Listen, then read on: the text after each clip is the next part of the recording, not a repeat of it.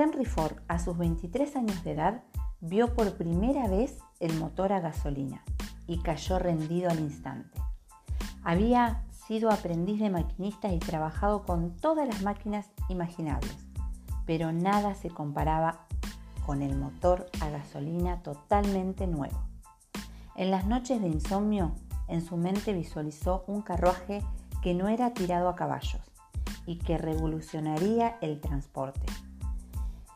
Trabajaba en la Edison Illuminating Company por las noches y durante el día hacía experimentos en el nuevo motor de combustión interna, en un cobertizo que había en la parte de atrás de su casa y que hacía las veces de taller.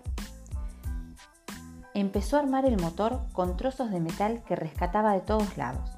En 1896, con amigos que le ayudaron a armar el coche, terminó su primer prototipo que llamó cuadriciclo y lo hizo debutar en las calles de Detroit. Era incompleto y pequeño para la producción a gran escala. Se puso a trabajar en su segundo automóvil que terminó un año después. Le faltaba respaldo financiero para la producción en serie. Murphy y otros más invirtieron en su proyecto, pero las cosas no salieron como pensaban. Ford era un obsesionado de la perfección y esto retrasó la producción del automóvil, lo que ocasionó el desespero de los inversionistas y esto terminó con la disolución de la compañía en 1901, apenas un año y medio después de su fundación. Cuando Ford analizó su derrota, se dio cuenta que había intentado satisfacer demasiadas necesidades del consumidor tal como lo hacen los grandes, volvió a empezar de cero. Y por muy extraño que parezca, volvió a convencer a Murphy otra vez y fundaron la Henry Ford Company. Un año después, Henry Ford decidió romper definitivamente con su socio, debido a las presiones y exigencias desmedidas que éste le imponía. En adelante, con dos quiebras encima, el desprestigio social, el peso de todo tipo de críticas del sector automotriz, Henry Ford se ve enfrentado a una de las luchas más grandes y duras de su vida. Ya lo había hecho todo y no había logrado nada. Por fin se encuentra con Alexander Malcolmson, su socio ideal. Solo le pide una condición, que no se intrometiera en la producción y Alexander la cumplió a rajatabla. Si algo tuvo de sobra Henry Ford fue autoconfianza.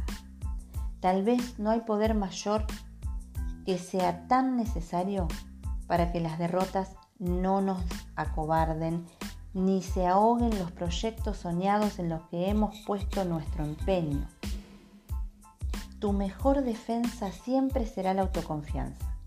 Cuando las críticas te acosen, los comentarios malintencionados pretendan desgarrarte, cuando sientas que a tu paso se van cerrando todas las puertas, solo la autoconfianza será el único blindaje que te mantendrá firme, fuerte e intocable.